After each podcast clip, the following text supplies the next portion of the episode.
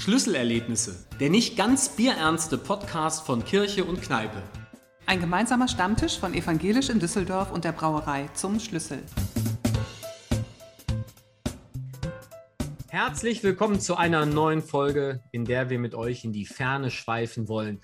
Und das mit einem Gast, der nicht nur 9000 Kilometer von uns entfernt ist, sondern uns auch zeitlich rund fünf Stunden voraus ist.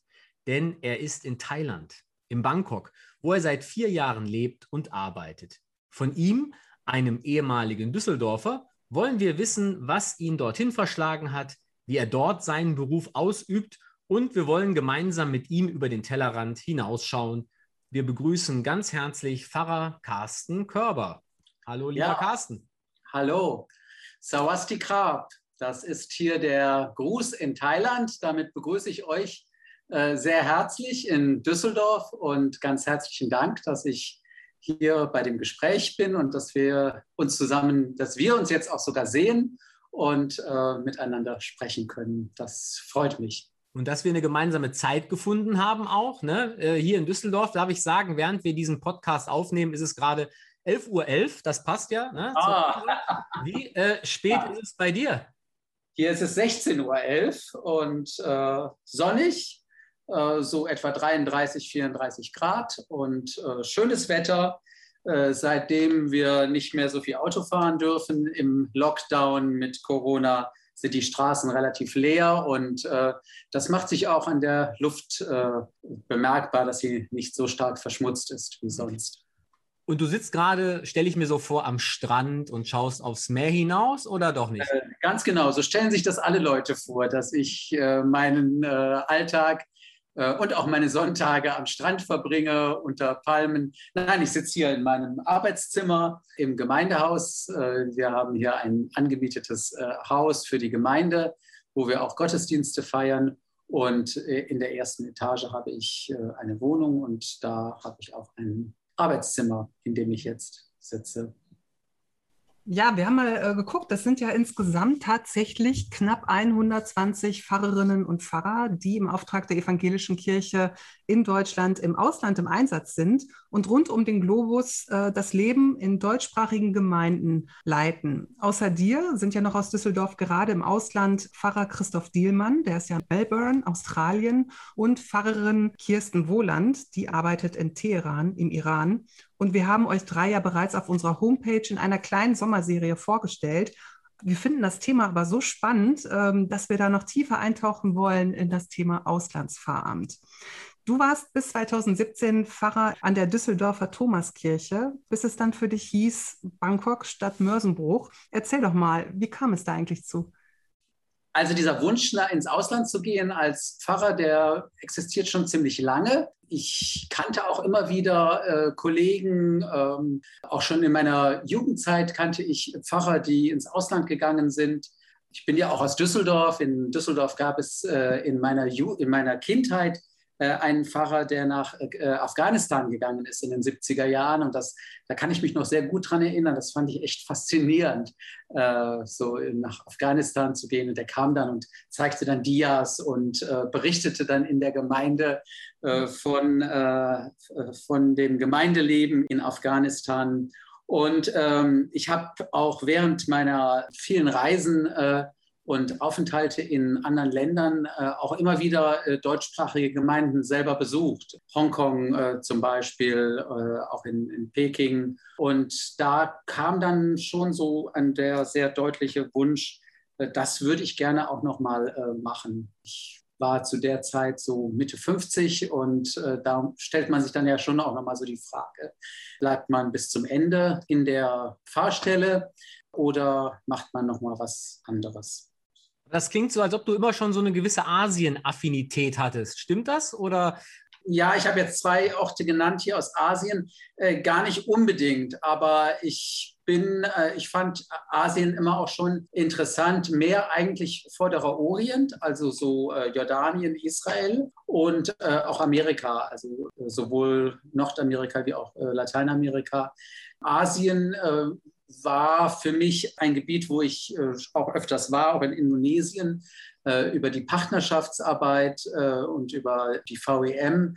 Äh, dort kannte ich Leute und kenne Leute. Aber ähm, das war für mich dann bei der Auswahl von Bangkok auch nochmal ein Grund, äh, mich für Bangkok zu entscheiden, weil ich so merkte, das ist eine Chance. Auch nochmal ein Land, äh, auch eine Kultur, eine Sprache äh, näher kennenzulernen von den Sachen, die mir sehr fremd sind. Mhm. Stichwort Sprache. Ähm, wie bist du da sprachlich unterwegs in Bangkok?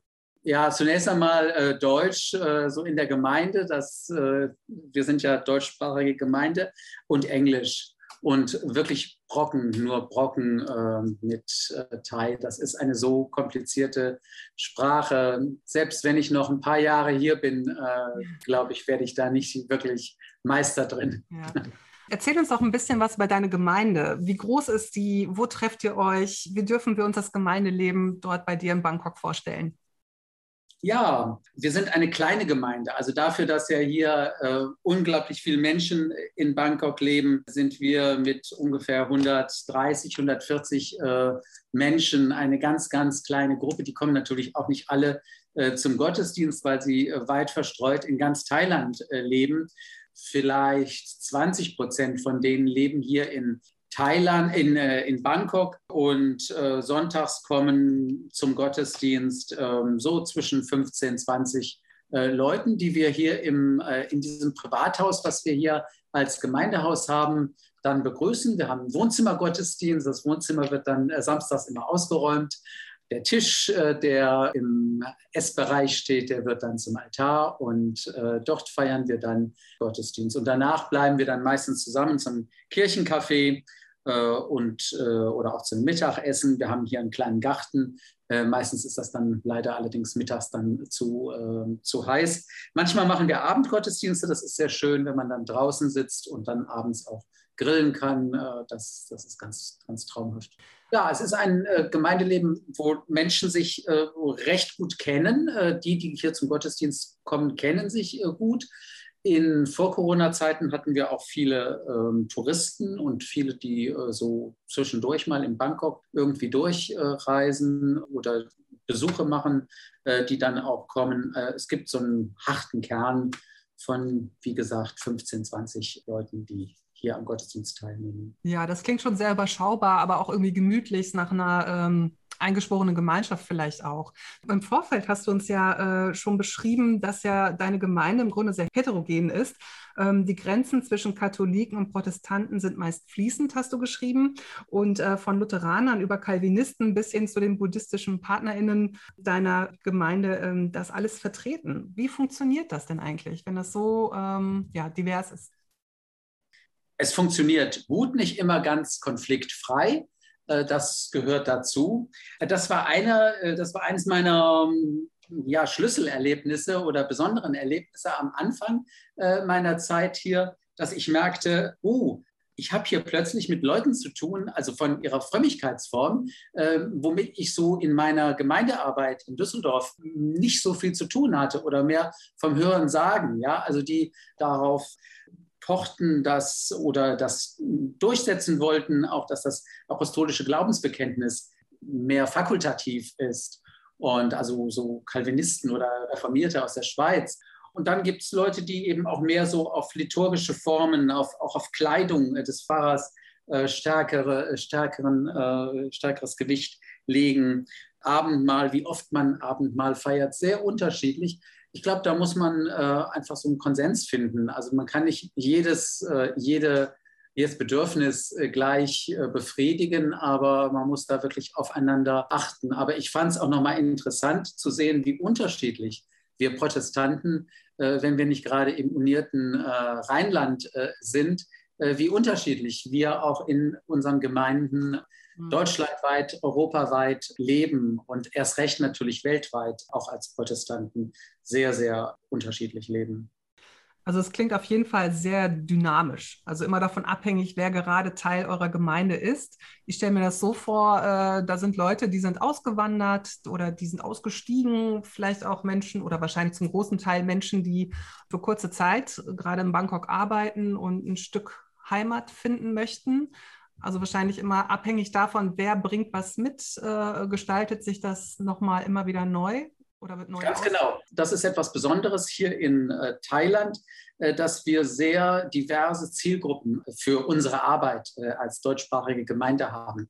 Also wir sind äh, zwar eine kleine Gruppe hier in der Gemeinde, aber es gibt hier unglaublich viele Deutsche. Es gibt etwa 30.000, zu normalen Zeiten gibt es etwa 30.000 bis 40.000 Deutsche, die sich gerade in den Wintermonaten hier in Thailand aufhalten.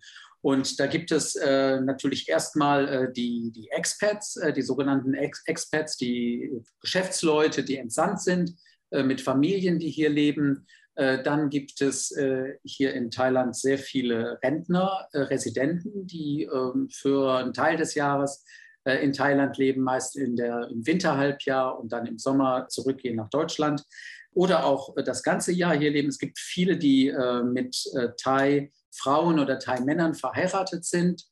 Ähm, es gibt Aussteiger, ganz viele Aussteiger, die hier einfach reisen und dann natürlich auch Leute, die in jungen Jahren hier auswandern und äh, hier ein Business gründen. Gibt hier einen Deutschen, der hat so einen äh, türkischen äh, Döner äh, hier gegründet. Ähm, ja, solche Leute. Und, und, entsprechend muss sich die Gemeinde auch eben auf sehr unterschiedliche Bedürfnisse und Anspruchshaltungen natürlich einlassen die Gemeinde ist ja äh, eben wahrscheinlich nicht nur du und die Mitglieder, da gehört wahrscheinlich doch auch irgendwie ein Kirchenvorstand oder, oder irgendwie eine Art Presbyterium, wie das im Rheinland heißt, dazu. Ist das so auch bei dir? Ja, ja. Also wir sind äh, so richtig nach ähm, Kirchenordnung, nach einer Satzung haben wir hier ein Leitungsgremium. Das hier nennt es sich Kirchengemeinderat, Presbyterium. Äh, wir haben zehn äh, Presbyter, zehn Kirchengemeinderäte, die ähm, leiten die, die Gemeinde ganz so, wie wir das in Düsseldorf und im Rheinland kennen. Eine Besonderheit unserer Gemeinde ist, dass wir äh, zwei Standorte haben. Äh, wir haben einen Standort hier in, in Bangkok, äh, das Gemeindehaus. Das ist so die ähm, ursprüngliche Gemeinde, die vor 60, etwas mehr als 60 Jahren äh, gegründet worden ist. Das waren Geschäftsleute, die sich vor 60 Jahren zusammengetan haben, hier in Bangkok und äh, die deutsche Gemeinde gegründet haben. Und vor etwa zehn Jahren ist dann noch als ein äh, sozialdiakonisches Projekt zunächst in Pattaya ein Begegnungszentrum entstanden. Und das gibt es immer noch, das ist sehr, äh, sehr aktiv, da werden auch Gottesdienste gefeiert. Äh, ist auch ein Teil meiner äh, Aufgaben, besteht auch darin, dass ich dort Gottesdienste mache und dort auch Seelsorge mache. Und äh, gerade in der letzten Zeit ist dieser Teil jetzt in der Corona-Zeit vor allem auch, weil eben die Leute, die da sind, die können weder von außen rein äh, noch äh, ja raus können sie schon, aber sie wollen eigentlich dann hier bleiben. Da äh, ist, ist, dieser Gemeindeteil, der ist jetzt in der letzten Zeit auch sehr stark gewachsen. Also Pattaya ist ein touristisches Gebiet. Ähm äh, Touristen ja, äh, also Strandort, aber auch vor allem für, also jetzt für Langzeiturlauber und für Residenten, für äh, Rentner, die dort ihren Lebensabend verbringen. Es gibt in, äh, das ist das Attraktive, es gibt hier viele Orte, wo, äh, wo es solche Modelle gibt, wo auch ältere Leute äh, auch in äh, einer Art Seniorenwohnheim wohnen. Es gibt einen Ort in Hua Hin, da gibt es ganz viel von diesen Seniorenwohnheimen, wo man sich dann auch pflegen lassen kann, wenn man noch hochbetagter ist oder wenn man dann im hochbetagt wird. Äh, Pattaya hat einen großen äh, Vorteil für Deutsche, weil es dort eine sehr intensive deutsche äh, Infrastruktur gibt. Okay, und du hast gerade schon das Thema Corona angesprochen. Wie sieht es denn da gerade bei euch aus? Im Moment sieht es nicht so gut aus, weil äh, wir sind seit etwa drei, vier Wochen in einem recht strengen Lockdown mit äh, Ausgangssperre nachts, also von neun bis ähm, fünf Uhr morgens. Darf man gar nicht auf die Straße, auch kein Auto fahren natürlich. Und ähm, Restaurants sind geschlossen, Malls sind geschlossen. Ähm, also das ist schon für viele Thais auch eine große, große Herausforderung äh, wirtschaftlich. Das ist äh, neben der Angst, äh, neben der Sorge, sich anzustecken. Mit dem Impfen äh, geht es hier im Moment äh, recht langsam voran. Es sind etwa nur 10 Prozent bisher geimpft. Äh, und die Zahlen sind bis vor ein paar Tagen kontinuierlich gestiegen. Schule ist jetzt, hat jetzt gerade diese Woche wieder angefangen. Äh, auch das äh, läuft alles über online. Äh, das ist schon zermürbend so auf, mhm. auf Dauer. Das heißt, deine Gemeinde oder für deine Gemeindeglieder ist es jetzt auch schwieriger, zusammenzukommen und Gottesdienste zu feiern? Oder macht ihr das auch dann hybrid oder, oder äh, per Zoom? Ja, per Zoom. Also das ist, im Moment ist es nicht möglich, äh, dass wir uns persönlich treffen. Sowohl das Begegnungszentrum in Pattaya wie auch hier das Gemeindehaus ist jetzt geschlossen für größere Gruppen. Wir können, also ich kann mich jetzt hier mit Einzelnen treffen oder mit zwei, drei Leuten, aber äh, nicht mit mehreren. Und äh, unsere Gottesdienste finden per Zoom statt. Das hat den Vorteil, äh, also da gibt es äh, auch etwas, was ich wirklich sehr berührend finde, äh, dass eben Leute aus ganz Thailand und auch aus den Nachbarländern an den Gottesdiensten teilnehmen können und ähm, oder auch weltweit. Also äh, aus Seoul, äh, zum Beispiel letzten Sonntag war äh, jemand dabei. Das, das ist einfach eine, eine Chance auch. Könnten da auch ehemalige oder, oder Düsseldorfer teilnehmen, sage ich jetzt mal ja, so. Ja, ja, natürlich. Ehemalige ja, ja. Thomaskirchengemeindeglieder. Also, ja, gerne. Ja, ich glaube, es haben auch schon mal Leute aus der Thomaskirche teilgenommen. Äh, das äh, ist jetzt wegen der Zeit nicht ganz so attraktiv. Das ist, äh, wir, feiern um 11, das ist also dann bei euch um 6 Uhr morgens. Aber es gibt ein Ehepaar aus München, die re recht regelmäßig dabei sind. Und ich habe auch schon mal den Gottesdienst nachmittags hier gefeiert. Dann waren auch schon mal mehr da. Also da tauchen dann schon mal auch Kollegen auf oder äh, alte Freunde oder Gemeindemitglieder aus meiner ehemaligen Gemeinde. Du bist ja jetzt schon vier Jahre da, ne? Ganz genau, ja. Und das heißt, du bist richtig drin äh, jetzt auch dort und hast dich dran gewöhnt. Und ich kann mir gut vorstellen, dass du auch manches schon dort äh, der Bräuche vielleicht auch übernommen hast oder besonders gewertschätzt hast. Wenn du so auf dein Alltagsleben guckst, Gibt es da schon Sachen, wo man merkt, der Carsten Körber, der ist schon ein bisschen thailändisch Bangkok-Style geworden?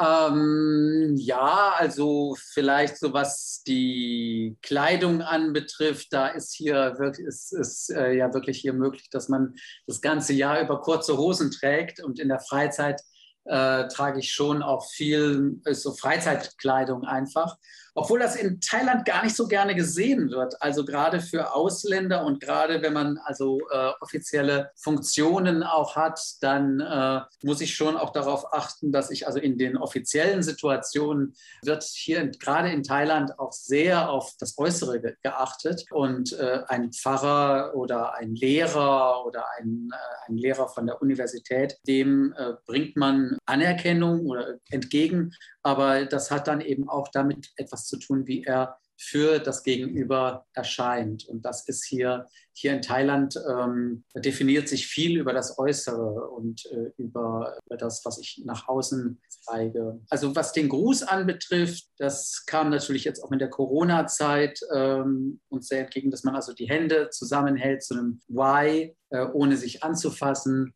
Äh, das mache ich auch äh, sehr gerne. Und was ich äh, so etwas von den Thais übernommen habe, ist, dass man viel draußen isst. Also man kocht hier nicht zu Hause. Ganz also selten. Das ist nicht üblich. Man lässt sich entweder mit dem Motorrad bringen, mit so Grab-Taxis, oder man geht hier an die Straße und holt sich etwas in kleinen Tütchen. Das mache ich auch mhm. häufig. Also wie in Düsseldorf am Karlsplatz eigentlich. Das genau, wie am Karlsplatz. du sagtest gerade, du bist ja gebürtiger Düsseldorfer sogar. Gebürtiger Düsseldorfer. Aus welcher ja. Ecke kommst du da weg? Wersten. Aus Wersten. Ah, okay. Ah ja, schön. Du sagst ja. auch weg. Wo kommst du weg? Ja, sage ich jetzt manchmal so, aber ich weiß gar nicht, ob das so. Wenn ich das sage, dann heißt es mal, wo kommst du denn her? Dass du, ja, wo kommst du weg? Genau, das sagt man, sagt man so. Sagt, genau. Ja, und ähm, vier Jahre Thailand. Das heißt, äh, die Auslandszeit, die ist ja so auf sechs bis neun Jahre insgesamt begrenzt. Das heißt, man kann verlängern. Da bist du wahrscheinlich schon am Überlegen, verlängern ja oder nein. Bist du gerade in der Phase so? Ja, ich bin in der Phase. Ähm, das hat mit verschiedenen äh, Faktoren äh, natürlich zu tun. Das ist nicht nur meine Entscheidung. Ich persönlich fühle mich sehr wohl hier. Thailand ist ein Land, oder ich habe lange Zeit gebraucht, um wirklich hier richtig anzukommen. Ja, also man kann hier ankommen und man sieht äh, Palmen und Strand äh, und das ist wunderbar. Aber um wirklich so in die äh, Seele der von so einer Stadt oder von auch so Vororten oder anderen äh, Orten zu kommen, braucht man, brauche ich sehr viel Zeit. Das hat schon äh, gedauert. Ich kann mir gut vorstellen, noch länger zu bleiben, auch, äh, auch zu verlängern. Das wird sich dann ähm, in der, ich denke mal so im, innerhalb des nächsten Jahres entscheiden. Ähm, das ist auch eine, ist etwas anderes, als wir das in, in den Gemeinden in, in Deutschland kennen, äh, dass unsere Gemeinden, also die Auslandsgemeinden in der Regel selbstständige Gemeinden sind, die sich auch selber finanzieren und für alles, was sie an Ausgaben haben, das müssen sie erwirtschaften. Und das ist natürlich jetzt gerade auch in dieser Zeit, äh, da sind wir schon wieder bei Corona, nicht so ganz äh, einfach, da wirklich dann auch alles zu deckeln und da genug Mittel zu haben. Und das ist mit ein, wird sicherlich auch mit ein Grund sein, ob ich verlängern kann mhm. oder nicht. Ja, das war auch eine Frage. Äh, wie finanziert sich denn eigentlich eine Gemeinde in Thailand? Also wie, wie funktioniert das? Kannst du uns dazu ein bisschen was erzählen? Ja, gerne. Das, das finde ich auch ganz interessant, das darüber zu sprechen, weil es wirklich etwas ganz anderes ist als was wir hier in, was wir in Deutschland äh, kennen. Wir finanzieren uns über Mitgliedsbeiträge. Wir nennen das Kirchgeld, weil wir Mitgliedsbeitrag so ein bisschen vereinsmäßig äh, finden. Natürlich sind wir in gewisser Weise auch ein Verein, eine Association, aber ähm, wir finanzieren uns über das Kirchgeld. Das sind freiwillige Abgaben der Mitglieder und äh, über Spenden. Da muss eben unser Haushalt dann im Jahr äh, gedeckt sein. Das heißt, du bist viel auch in deiner Arbeit dabei, äh, als Fundraiser ähm, ja. agieren. Ne? Ja, das ist auch was Neues, auch äh, so direkt auf Leute zuzugehen und äh, sie eben direkt auf das äh, Wesentliche anzusprechen, dass wir eben auch Geld brauchen. Also man muss da schon auch betteln. Also das ist auch ähm, manchmal nicht ganz angenehm. Ähm, man lernt dann auch ähm, mit der Zeit, äh, entsprechend zu verpacken. Das, man hat natürlich, man weiß dann von Leuten, auf die man zugehen kann, die auch da eine, eine gewisse Resonanz haben äh, oder wo, wo man mit seiner, wo ich dann mit meinem Anliegen auch eine Resonanz habe. Aber das ist Fundraising, ja. Mhm. Und es ist, äh, das ist auch etwas, ich finde, es ist etwas Ambivalentes. Es ist einerseits so dass es natürlich einen engeren Kontakt zu den Leuten gibt, äh, weil sie eben selber auch ganz genau wissen, wie viel sie im Jahr oder im Monat für die Gemeinde abgeben. Es äh, hat meiner Ansicht nach den Nachteil, dass es durchaus auch eine gewisse Abhängigkeit geben kann. Ja, also Leute, die eine besondere Summen spenden, haben auch manchmal, das ist jetzt hier nicht der Fall in der Gemeinde, aber sowas kommt natürlich, kann natürlich noch mal leichter vorkommen, bestimmte Erwartungen, die dann äh, erfüllt werden sollen. Mhm. Okay, wir merken gerade, wir sind schon fast bei der Hälfte angekommen und wir wollen dir jetzt gerne die kurzen servieren. Die kurzen. so, wir haben ein paar Fragen für dich vorbereitet. Und oh du antwortest, ohne groß nachzudenken, möglichst schnell auf die Fragen. Es geht los. Was wäre schlimmer? Nie wieder tauchen oder nie wieder Musik hören? Nie wieder tauchen. Was ist an dir spießig? Ich habe ein großes Sicherheitsdenken. Welche drei Dinge aus Deutschland vermisst du denn am meisten? Käse, so richtig gute Schokolade und so die Nordsee. Okay, also Käse und Schokolade, das haben jetzt alle gehört. Äh, ich hoffe, du erwartest jetzt ganz viele Care-Pakete aus Deutschland. Ja. Dürfte mit Käse schwierig werden, glaube ich. Aber Schokolade. Schokolade geht. Genau. Als du ein Kind warst, was wolltest du später auf keinen Fall werden? Hm, Mathematiker. Dein Lieblingsort in Bangkok ist? Ähm, das ist, äh, jetzt fällt mir der Name von dem äh, Restaurant nicht ein Riverview, äh, Riverview Hotel am Fluss und sehr schön. Okay. Und eine letzte Frage: Wann hast du zuletzt ein richtig gutes Alt getrunken? Ah, äh, ich glaube im äh, Februar, ja, im Februar. Ich war, ich musste familienbedingt äh, im Februar nach Deutschland und äh, ich glaube, da habe ich äh, bei Freunden ein gutes Alt getrunken. Und wenn du wiederkommst, dann laden wir dich mal in den Schlüssel ein und holen unseren Kneipenabend einfach mal nach. Ja. Wo wir klasse. normalerweise unseren Podcast aufzeichnen, wenn nicht gerade Corona ist. Ne? Deshalb auch. Ich habe euch auch hier, das, können, das kann man jetzt im Podcast natürlich nicht sehen.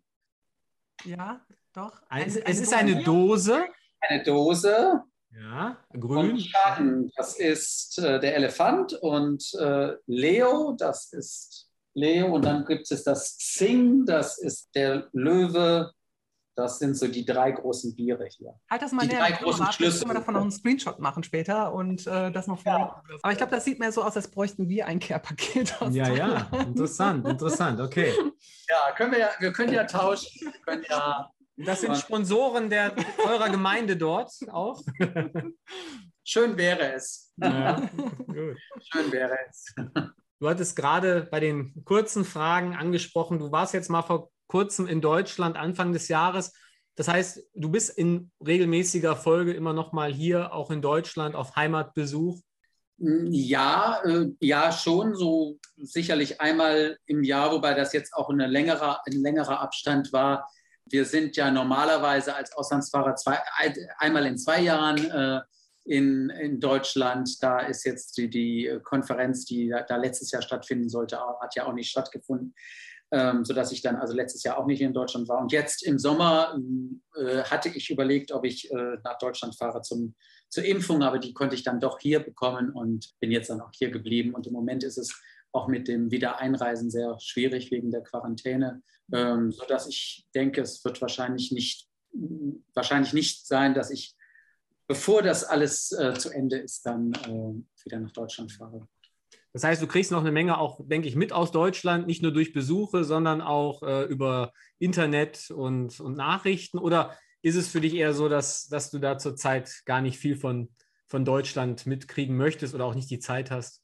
Doch, das ist schon auch wichtig, auch in der Gemeinde ist das schon wichtig. Das sind ja auch schon auch Themen, äh, über die Menschen hier sprechen, auch, auch politische Themen aus Deutschland, was sich ereignet hat. Jetzt das, äh, das, äh, die Flutkatastrophe an der A war natürlich auch ein großes Thema, auch mhm. kirchlich ein großes Thema. Das ist ja gerade auch von der Rheinischen Kirche sehr intensiv bearbeitet worden. Auch fand ich sehr ähm, lohnend. also das waren teilweise auch Texte, die ich sehr gut hier weiter dann äh, verbreiten konnte. Hm. Ja, denke ich an Deutschland in der Nacht, dann bin ich mir in den Schlaf gebracht. Ne? Ja. Heißt es doch auch. Gibt es ja. etwas bei eurer Gemeinde, so bei euren Gemeindegliedern, wenn die an Deutschland denken im Jahr 2021, wo sie sich wundern oder was sie so äh, äh, vielleicht auch nicht verstehen? Oder also ich weiß zum Beispiel nicht, ob es bei euch äh, so eine Art Querdenkerbewegung gibt, wie sie es ja hier gibt. Gibt es die in Thailand auch? Ähm, ja, also äh, diese Art von Querdenkerbewegung äh, gibt es jetzt so nicht. Äh, also es ist eher umgekehrt, äh, dass es natürlich in bestimmten Kreisen hier in, bei den vielen Deutschen natürlich auch Anhänger äh, zum Beispiel von Querdenkern gibt. Äh, und gerade was bei zum Beispiel Impfgegner, dass es viele Impfgegner gibt und dass sie so etwas dann auch in Deutschland nicht verstehen. Aber ähm, das finde ich schon auch immer wieder problematisch, darüber in den äh, Diskurs zu gehen, weil das eben doch sehr einseitig ist und äh, sehr, sehr gefärbt. Also Verschwörungstheorien werden hier schon auch sehr, äh, sehr stark verbreitet an manchen Punkten. Mhm. Aber vielleicht genug zu Deutschland, genug zu ja. Germany erstmal. Wir wollen ja nochmal auf Thailand schauen, ne? Genau, äh, du hast uns ja geschrieben, dass Bangkok übersetzt die Stadt der Engel heißt. Das klingt ja, ja konkret.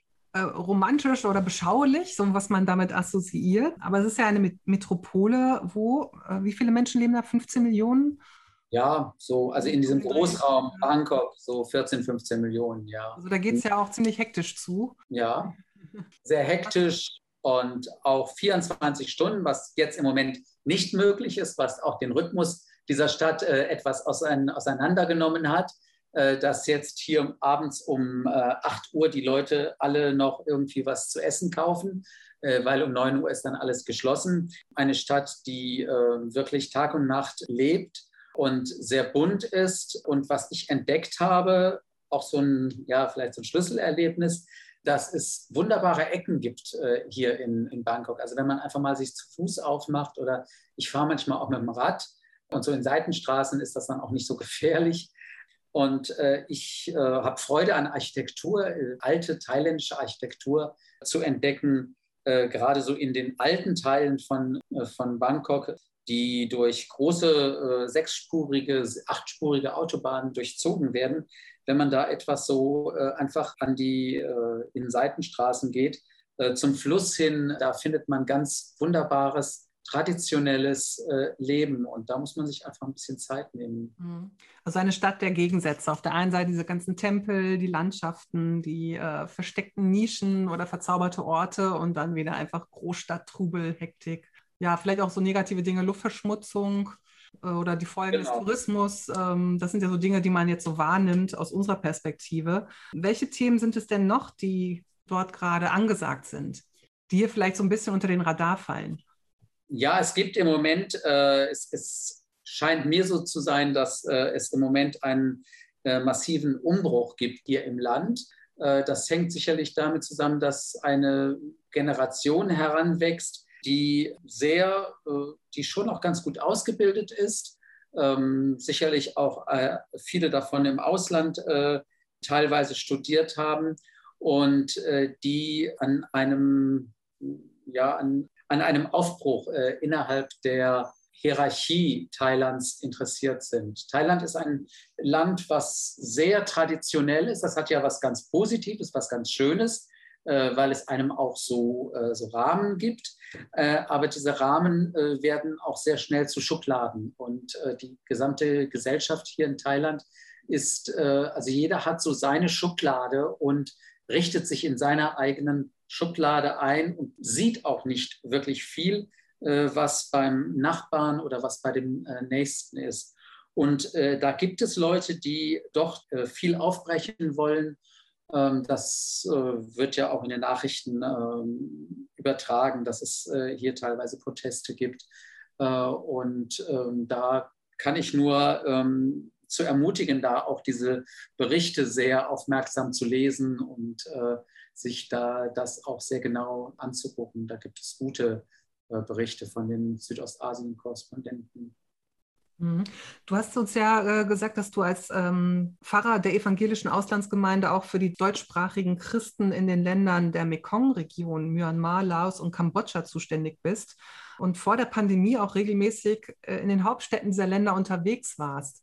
Also du, du mhm. kennst die Region, wie sich anhört, schon sehr gut und die Menschen dort. Und wenn du jetzt sagst, es gibt diesen Umbruch in der Gesellschaft, bist du davon irgendwie betroffen oder musst du ähm, da besonders mit umgehen?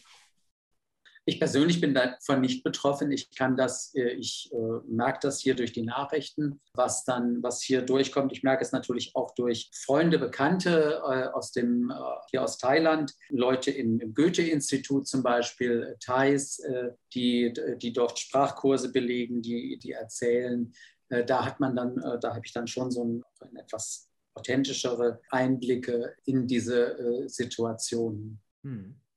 Und äh, zu den äh, anderen Ländern, ja, das ist äh, richtig traurig, dass ich da jetzt seit anderthalb Jahren jetzt nicht mehr hinreisen konnte, weil Corona-Bedingungen, aber eben mal jetzt auch aus den politischen Verhältnissen heraus, das sind noch, es sind Länder, die sich schon auch sehr unterscheiden von Thailand. Thailand ist im Verhältnis zu diesen äh, anderen umliegenden Ländern ein sehr, ein, ein recht wohlhabendes, äh, hochentwickeltes Land. Und äh, in, gerade in Myanmar äh, ist ja gerade erst vor einigen Jahren wirklich so eine Demokratie äh, auch gewachsen. Äh, und das wird sicherlich auch wieder noch mal sehr lange dauern, bis da wieder was Neues anfängt.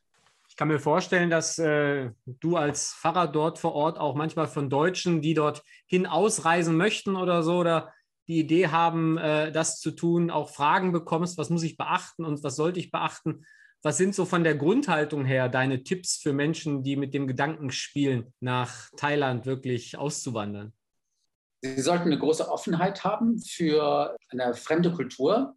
Sie sollten ähm, sehr offen für äh, Menschen sein, die ganz andere Vorstellungen vom, von Familienleben, von gesellschaftlichem Leben haben. Sie sollten gerade wenn es ältere Leute sind, aber auch jüngere, die hierher kommen, ausreichend äh, finanzielle Mittel haben. Äh, das ist etwas ganz katastrophal ist, dass Thailand immer noch so den Ruf hat, in Europa. Äh, das ist so das billige Reiseland. Natürlich, also ist es mhm. äh, im Alltag sehr viel äh, preiswerter. Aber um hier zu leben, braucht man auch äh, finanzielle Mittel. Und es gibt äh, ganz fürchterliche Geschichten von Menschen, die sich aus der Krankenversicherung abmelden, weil sie das Geld sparen wollen und dann eben hier krank werden und dann natürlich sehr, sehr schnell Sozialfall werden. Aber da hilft natürlich keiner in, in Thailand. Also es gibt hier von deutscher Seite, es gibt von schweizerischer Seite und auch von österreichischer Seite gibt es Auffangstationen,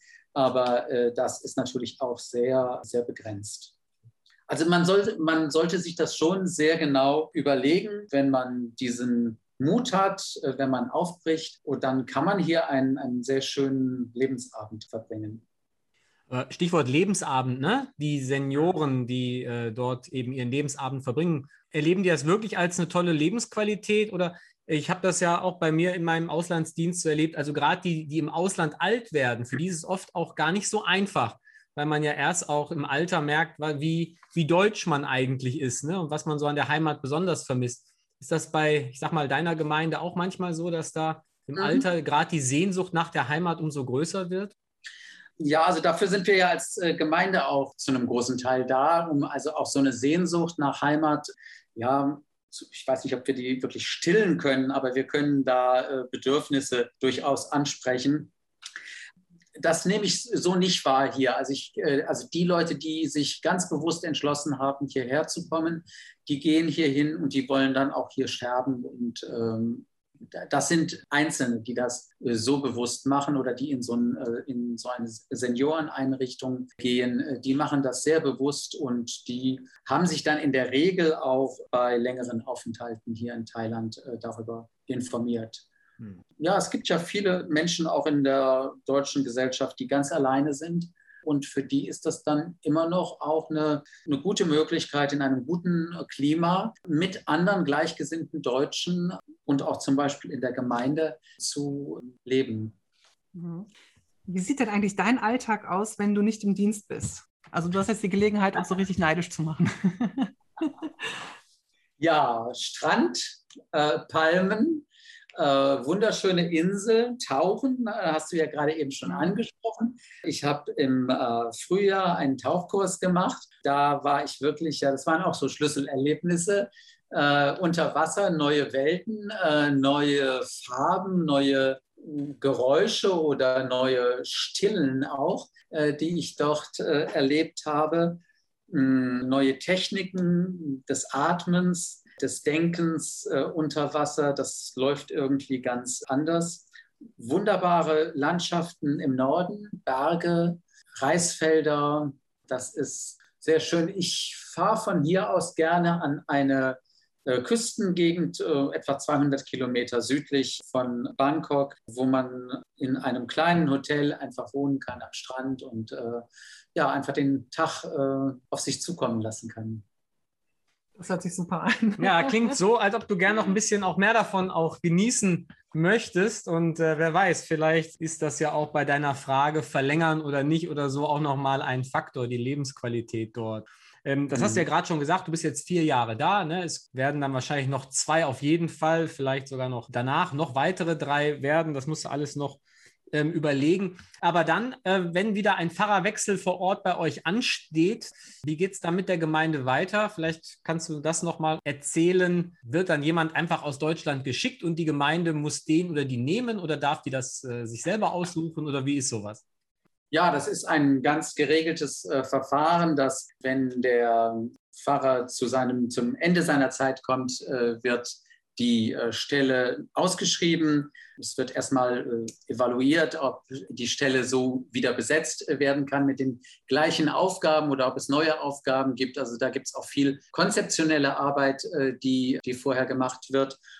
Was es für Chancen oder was es auch für ähm, für Schwierigkeiten möglicherweise gibt, wenn man einfach so weitermacht wie bisher. Ja, das ist so eine, ich glaube, das ist so die entscheidende Frage äh, in der, bei der Neubesetzung, welche Richtung äh, wird dann eingeschlagen. Wenn man sich darüber im Klaren äh, ist, wenn die finanziellen Mittel soweit stimmen, dann äh, kann man, dann wird diese Stelle von der evangelischen Kirche in Deutschland ausgeschrieben und Pfarrer und Pfarrerinnen können sich darauf bewerben und dann werden mehrere Bewerber, Bewerberinnen in die engere Wahl ausgesucht und die Bisher war das so, die sind dann zu einem Look-and-See-Trip gekommen hier nach äh, Bangkok.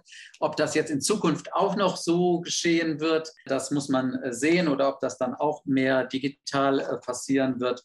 Und dann hat die Gemeinde hier vor Ort die Möglichkeit, aus diesen drei, zwei oder drei Kandidaten, Kandidatinnen einen Bewerber auszusuchen, auf den sie sich einigen und den sie dann wählen.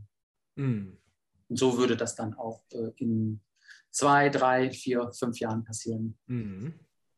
Hast du denn schon denn für dich so eine gewisse Idee, wie es dann für dich danach weitergeht? Also kann man sozusagen als Auslandspfarrer äh, weiter im Ausland bleiben oder muss man auf jeden Fall nach Good Old Germany zurück? Wie, wie hast du schon Ideen da bei dir? Ja, also äh, ich habe ja eben gesagt, dass ich äh, nicht mehr ganz äh, blutjung bin, sondern schon Anfang 60 und von daher äh, ist dann auch irgendwann das Ende meiner aktiven Dienstzeit äh, abzusehen, ob das jetzt, ob ich jetzt bis zum Ende äh, meiner Dienstzeit hier in Thailand bleibe, das steht im Moment noch in den Sternen. Danach gibt es die Möglichkeit, dass man als Beauftragter in Gemeinden Aushilfen macht, also Vakanzvertretungen oder Überbrückungen äh, leistet. Wir haben zum Beispiel für Pattaya einen äh, Kollegen, äh, der früher Auslandspfarrer in Singapur war und äh, dann nach seiner Pensionierung in verschiedenen Gemeinden hier in Südostasien auch solche zehn Monats äh, äh, Verträge oder Beauftragungen gemacht hat. Sowas könnte ich mir vielleicht äh, auch vorstellen. Und ja, dann kommt natürlich so die Frage, ähm, wo will ich leben? Das ist in gewisser Weise natürlich auch was sehr Luxuriöses, dass man sich das so dann aussuchen kann. Ich bin da noch nicht fest entschlossen, muss sich jetzt erstmal regeln, wie lange ich noch hier sein werde. Mhm. Vielleicht Ruhestand in Thailand? Wie groß ist die Wahrscheinlichkeit? Also, es sollen da ja sehr schöne Einrichtungen existieren. Ja, also für die Hochbetagten. Ja, durchaus. Also was ich mir nicht vorstellen kann, wirklich hier auf Dauer äh, das ganze Jahr in, in Thailand zu leben. Also ich kann mir vorstellen, mal äh, auch für eine längere Zeit, so im, im Winter zum Beispiel, so von November bis äh, Januar, Februar hier zu sein. Aber dazu ist Deutschland einfach auch zu schön oder also Europa ist einfach, äh, hat so viel wunderbare Sachen, wenn ich jetzt auch äh, bei Facebook so gucke, wo, äh, wo Freunde von mir äh, äh, überall sind äh, und reisen in Deutschland oder in mhm. Schweiz, Frankreich, in Schweden, das, ist, das ist ja traumhaft. Und ja. sowas möchte ich auch noch irgendwie erleben. Genau, also es muss nicht nur die weite Welt sein. Damit kommen wir auch schon zu unserer letzten Frage. Der Absacker. Oh, das ging ja jetzt schnell. Genau, wirklich. Wir sind schon echt äh, schon fast eine Stunde am Sprechen. Ähm, wenn du wieder da bist und du hast gerade äh, schon gesagt, du würdest gerne in Europa reisen, was wären dann deine Reiseziele? Wohin geht's? Was möchtest du sehen von Deutschland, von Europa? Ähm, Portugal äh, möchte ich gerne äh, ausführlicher kennenlernen, die britischen äh, Inseln und ähm, den Osten äh, Europas, den kenne ich überhaupt nicht oder ganz wenig nur. Ukraine und das äh, ist mir völlig fremd. Da würde ich gerne reisen. Für mich noch eine letzte Frage. Wir haben dich ja nach deinem Lieblingsort in Bangkok gefragt. Wo ist denn dein Lieblingsort in Düsseldorf? Ah, mein Lieblingsort, äh, das ist die äh, Treppe an der Rheinpromenade an, an, an der Uhr oder am Schlossturm. Okay, also da wird man dich finden, wenn du mal auf Düsseldorf Urlaub bist. Mit einem Chang-Bier. Genau. Weißt du schon, wann du das nächste Mal wieder hier in. Ah, Im Moment nicht, nein. nein also, noch nicht absehbar. Wahrscheinlich gar nicht immer dieses Jahr. Nein. Ja, dann danke für das Gespräch, Carsten. War echt toll, mit dir zu sprechen. Ja, ich äh, bin erstaunt, dass es schon so das ist. Ich glaube, wir könnten uns noch weiter unterhalten, aber wir müssen okay. die Reise. Nochmal ganz herzlichen Dank äh, für ja. diese Gelegenheit. Gerne. Und äh, wenn ihr, liebe Hörerinnen und Hörer, wenn ihr mehr über das Auslandsfahramt wissen möchtet, dann besucht doch unsere Webseite. Da haben wir Carsten und auch die beiden anderen Pfarrer, Pfarrerinnen äh, porträtiert, die im Ausland zurzeit arbeiten. Mehr erfahrt ihr darüber auf www www.evangelisch-in-düsseldorf.de. Unter den Nachrichten haben wir die Porträts unserer Auslandspfarrer und Pfarrerinnen.